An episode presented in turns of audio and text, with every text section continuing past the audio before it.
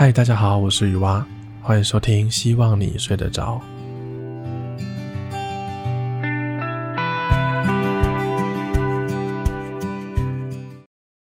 这几天呢，小犬台风肆虐，它的名字叫小犬，但应该是个狂犬哦。各地的灾情都很严重，那今天基本上是已经要离开了。我们台中呢，很少遇到台风来，然后那个台风的感觉这么明显的。前几天我出门去买午餐，哇，那个风真的是大到快要把可以把人家吹可以把人吹走。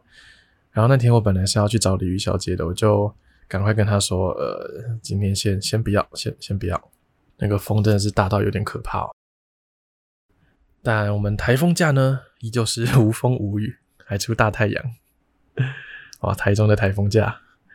那天晚上呢，台风假公布之后，我在跟朋友玩游戏。然后我的那些朋友都蛮多一部分是住在台北的啊，哀鸿遍野，每个人都很羡慕台中人。鲤鱼小姐跟我的家人听到放台风假也都超级爽的，赚到一天假期。好，今天节目一开始呢，先来回复两则在 MixerBox 上面的留言。第一则留言是樱桃，他说声音很好听，谢谢你，谢谢你的鼓励。第二则留言是黄首尔，他说：“可以许个小小的愿望吗？我也想录 Podcast 节目，但却不懂得怎么开始，还有硬体要准备什么才能开始录音，会不会很难？听你的闲聊频道也很常鼓励来当个广播主，许愿可以有一集闲聊来聊怎么开始入手。谢谢你，每集新的频道都会聆听，非常喜欢闲聊的时候胜过故事，听故事的时候就是头脑不用思考，直接听听就睡着的时候听的。”对，没错，那个故事呢，就是这个故事的初衷呢，就是希望做一个不用动脑就可以听的 podcast，然后就可以好好的睡觉。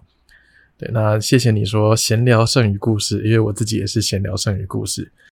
但其实故事就越做越有趣，只能这么说。一开始一开始就觉得故事呃还好。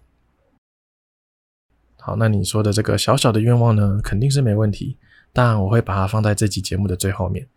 因为我本来就本来就有设定好今天要聊什么了，好，那我们就到最后面再来回答你这个问题哦。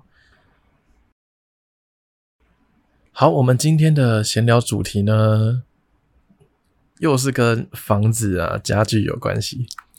这个昨天的时候，那我跟李玉小姐因为台风天没有风没有雨，我们就去 IKEA 逛街。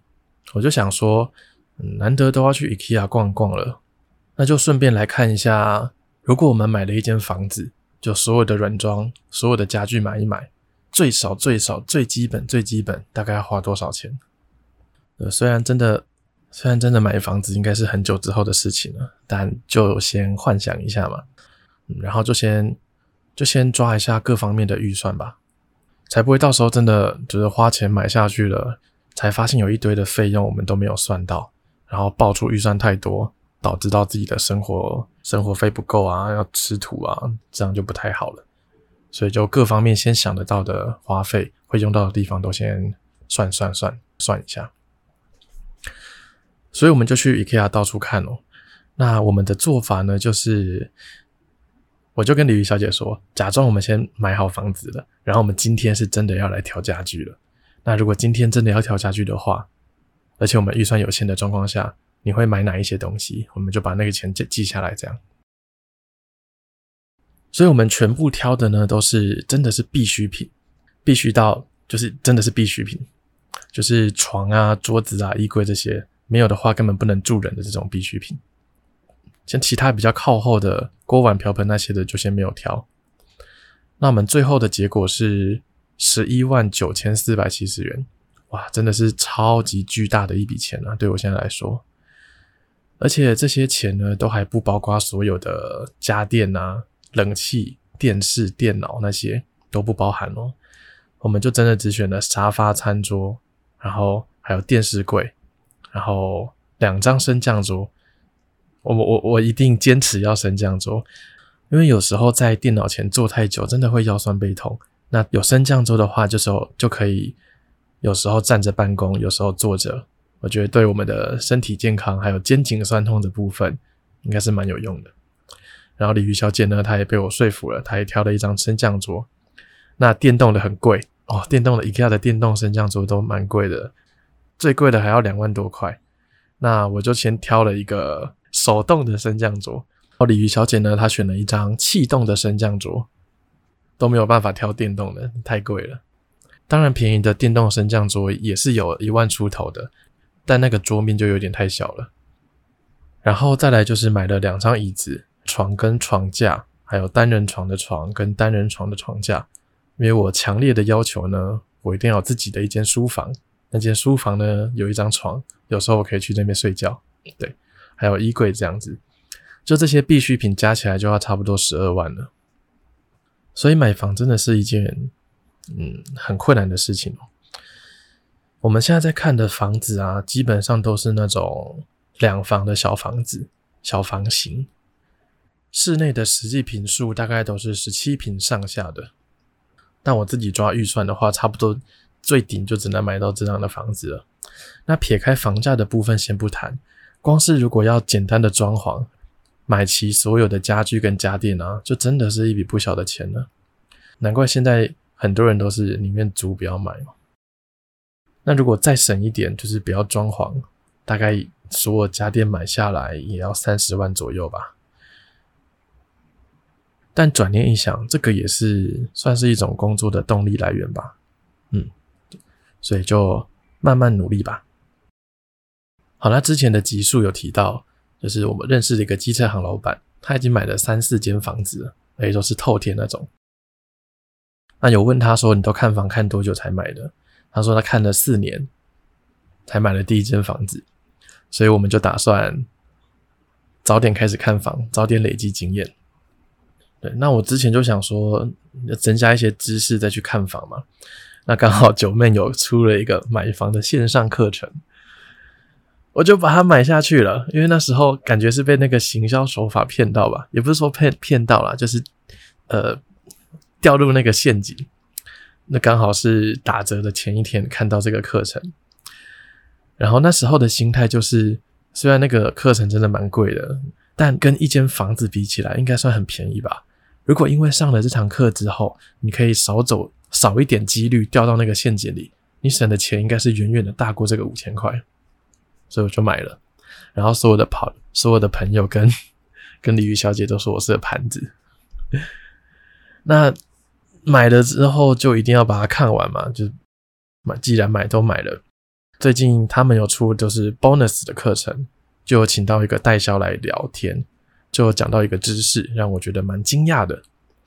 我跟鲤鱼小姐第一间去看的预售屋，上次去看的预售屋，它有标榜一个东西叫做不二价。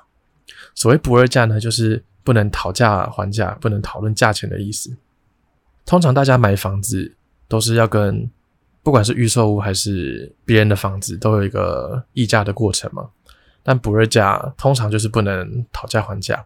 字面上的意思就是这样嘛，但在这个课程中的那位资深代销就说：“他说其实不二价，建商都还是会抓一点空间让你议价，这就很吊诡的一件事了。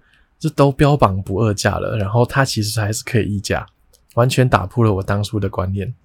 那他也说了，就是当然这个是没有办法破盘太多的，因为买房这件事情真的是超级复杂的。像预售屋的话，就有分潜销期。”呃，潜销期，然后晚鸟期，盖完之后进变成成品屋之后，还会有另外一个价钱，还有建商保留户，就一堆名词，一堆的东西，真的蛮复杂的。还有另外一个知识是，如果你真的很有诚心想买的话，你就要想办法尽量尽量一直议价，一直议价，然后如果让他们经理下来跟你聊，那可能折扣的趴数会更多。所以看完课程之后，我只记得一点，就是如果真的要买下去了，就要聊到那个他们的主管出面跟你聊，这样折数可能会更多。那当然，那个价钱也不可能破盘太多嘛，因为现在都有那个实价登录二点零，但有折扣总是比没有折扣好嘛。你看这个知识呢，可能就会帮我省个几万块钱，划算。好啦，只是这样安慰自己而已，显得我买这个课程没有那么盘。那好久以前呢，也有聊到住大楼的好处，就是方便倒垃圾啊、收包裹之类的。最近呢，又发现了一个很大的好处，就是我们这边国庆连假的时候，台中的中央公园会放烟火，不是那种小小的单位举办的那种，而是台中市政府举办的一个放烟火的活动。前几个礼拜就先释放一下，我看资料是显示放了五分多钟，总共放了一千五百发的烟火，光那个释放哦，就放了一千五百发。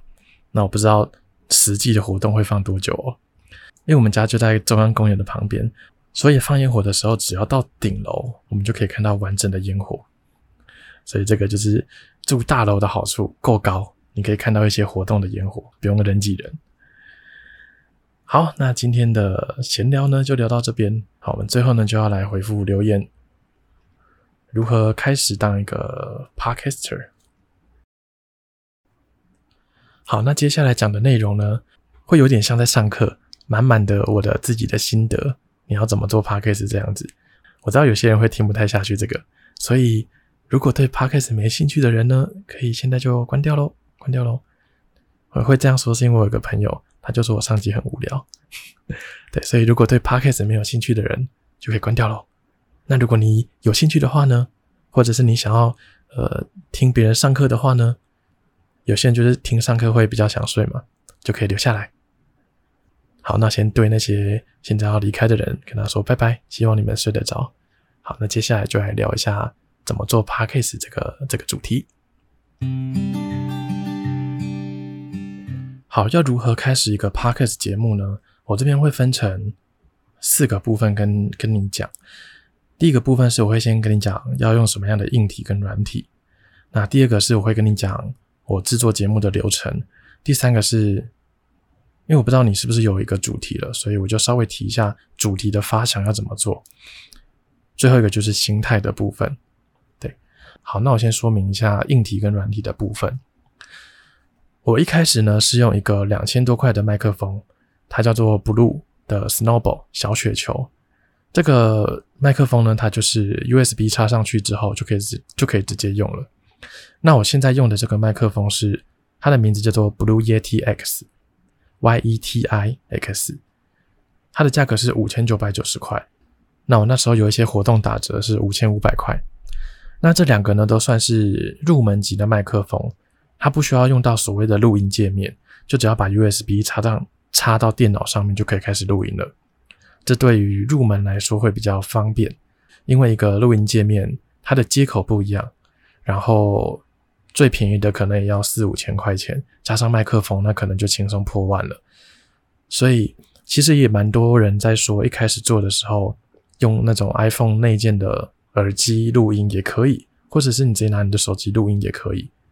对，只要让人听起来不是不舒服的就 OK 了。对，那因为我想说，我这个节目是想要人家睡得着，想要听众睡得着。那如果麦克风用的太入门，可能听起来音质真的不太好的话，就那个睡眠的效果会有会打折扣。所以我就，所以后来就买了这个入门级麦克风里面比较好一点的麦克风，这样子。好，那再来是软体的部分。软体的部分呢，我我自己是用 Adobe 的 Audition，它是因为我之前有剪过影片，是用 Adobe 的 Premiere，所以他们在操作上面是类似的，我就选择这个 Audition 来做，但它要收费，一个月差不多是七百多块钱。那有很多人都推荐一个叫做 Audacity 的软体，好，这些名字我都会放在。下面的简介里面，你可以去，你可以去搜寻看看。那这个软体呢，它就比较简单好上手一点，而且它是免费的，完全都免费。嗯，所以一开始的话，可能就可以用这个看看。那因为这个软体是免费的，很多人都在用，所以 YouTube 上面啊，或者是 Google 上面也是一大堆的教学，也可以去看看。那当然，Audition 也是会有很多教学。对，硬体软体就讲到这边。好，那再来就是分享一下制作节目的流程，我自己的流程。第一个就是写节目的脚本嘛，那故事就是把故事写出来，这很好理解。闲聊的脚本呢，我通常是把我要讲的东西就是一个段落写下来，大概这要提到哪些点，然后就自己发挥。因为 Podcast 的话，我觉得它主打的就是自然，你要像是在对一另外一个人说话的感觉。如果是读稿的话，那个听感会很不舒服，所以讲话尽量就是要很自然。所以如果你是用逐字稿的话，那个可能就效果不是那么好。所以你可以把你要讲的东西列个几点大项，然后也可以写个大纲，但不要写逐字稿。嗯，这是我的建议。好，那脚本写完之后就是录音嘛。录音的话，一定要找一个安静的空间。嗯，那如果你的房间是比较空旷的话，可以用一些毛巾啊，或挂一些衣服啊，或者是装一个窗帘，就让它的吸音的效果比较好一点。好，再来就是后置，后置的话就做一些简单的剪辑、降噪这样子。最后就是要上传到托管商，各个平各个节目的平台就会来，就会跟托管商去抓到你的节目，就可以直接上架了。那通常上传到托管商之后呢，大概三十分钟到一个小时，你就会在平台上面看到你自己的新节目了。大家会比较不懂的，应该就是托管商是什么东西。用一个例子来比喻，可能会比较好懂。你就想，假设我们现在录制节目的人，每个人都是一个农夫。那我们农夫在生产完自己的作物之后，就是我们这个自己的节目，因为我们找不到人来听，找不到人买，所以我们就要把这个农作物拿到一个销货中心。这个销货中心呢，它就是 Podcaster 的托管商。那再来各个商店。大盘商、中盘商就会来销货中心去拿货物，然后把这些货物卖给消费者。那这个中盘商、大盘商，他们就是各个收听 Podcast 的平台。像你在这边留言的这个就是 Mr. Box，他就会去跟托管商去拿到我的节目，然后你就可以在这边听到我的节目。大概就是这样的感觉。台湾呢有两家托管商、托管平台，第一家是 SoundOn 声浪。它是不用钱的，它是免费的，也是我现在用的。第二个是 First Story，它是在疫情的中间，好像有一段时间是免费的，但那时候我还没有做，所以就没有就错过了。现在好像就要收费了，所以台湾大概就是这两个平台，大概这两个托管商可以选。那当然国外有一堆可以用的，但也是有些都要付费。对，那托管商呢，它就会它就算是 Podcast 的后台吧，你可以看到一些听众的分布啊。然后留言啊，他会帮你汇聚的，汇集在这边，然后会有一些数据给你看。嗯，那这个大概就是我制作节目的流程，还有托管商的概念。我现在只有用声音跟你讲这个，可能你会比较不清楚。你可以直接去 YouTube 搜寻如何做一个 Podcast 节目。我记得有个频道叫做爱自学，他有用很完整、很清楚的方式让你了解这整个过程，所以你可以去那边看看。哇，我觉得我我好像有点越讲越快的感觉。好，我慢一点。好，刚刚讲完了麦克风硬体跟制作节目的流程嘛，最后就是讲一下主题。因为我不知道你是不是已经有一个想要讲的主题了，所以我就稍微提一下下。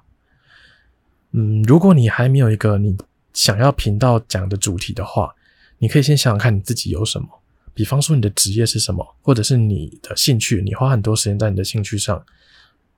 你能够带给别人价值的东西是什么？要从这个方面来想的节目主题，你才会比较有东西可以说。不然每一集的脚本都很都会很难想。再来还有个蛮重要的一点就是，我觉得刚起步的 Podcaster 的频道的主题可能要尽量明确一点点，就不太能一集聊美食，一集聊游泳，一集聊呃种田什么的。这样的话，观众会不太知道这个频道能够听到什么，你在这里可以获得什么。可以举一些例子给你听，像股癌，他就是做股票交易做得很成功嘛，然后他想要有更多厉害的朋友，他希望可以获得更多股票市场的消息，所以他就做 Podcast 分享自己的操作。那他这个频道呢，就是专门在讲股票。虽然里边会有很多的，就是他自己生活上面的经历，但会有一个很明确的主旨，就是在讲股票。那像伯恩，他是一个喜剧演员，所以他的频道就是聚焦在用喜剧演员的视角去分析他们生活中的各种事情嘛。嗯，以我自己当例子的话，我其实就有点像刚刚提到的反例，就是一集聊美食，一集聊游泳，一集聊种田那样子。可是我觉得我自己的核心价值就是想要帮助别人睡着，所以不管是聊什么东西。我都会稍微去留意，还有事后观察，就是这集助眠的效果是好还是坏。所以你的节目呢，就要有一个明确的主旨，你想要得到什么，你想要你想要分享什么，这样子。所以你会注意到，有某一些成功的 Podcaster，他们的频道都要有一个核心的理念。嗯，所以这个，所以这个是我自己觉得蛮重要的一个点，就是你要开节目的时候，你要想好你的节目的核心价值、核心理念是什么。好，那就最后了。最后的话就是心态吧。心态，我觉得其实是最重要的一个东西。我有几点可以跟你分享。首先是跨出第一步，真的非常的重要。我在某一集有讲过一句话，当然这个也是听我听我听到别人说的。这句话就是：行动才是思考的过程。如果你没有跨出第一步，然后你都是在头脑里面去规划修改，没有实际的做做看，那就不会知道实际执行的话会有哪里碰到困难，也不会有呃任何人反馈给你。所以我觉得就是跨出第一步是最重要的吧。然后还要在这个过程中不断的修改跟进步，因为你行动了才会知道哪里做的不好，下一次就可以再修正。我自己一开始做这个频道的心态就是，我知道我现在做的一定很烂，但每一集呢都要慢慢的进步。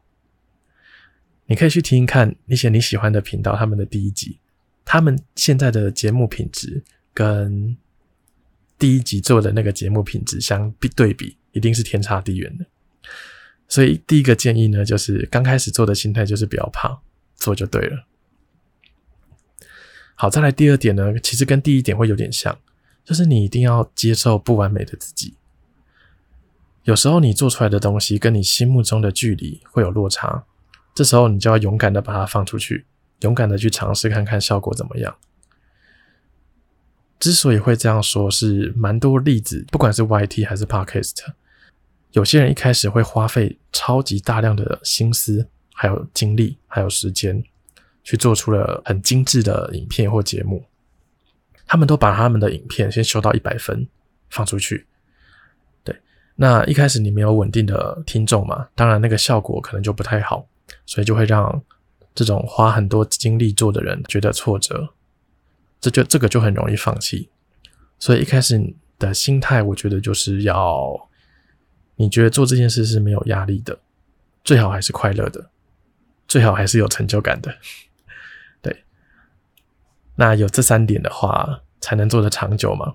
因为搞不好你做到第一百集，你就会成功了，对不对？所以一开始就慢慢来吧。然后呢，还有一点是，我觉得要找出让你有成就感的方法，你才会想要继续做下去。像我自己让自己有成就感的方法，就是像现在。虽然没有到真的很多，但有三四十个人会听我说话。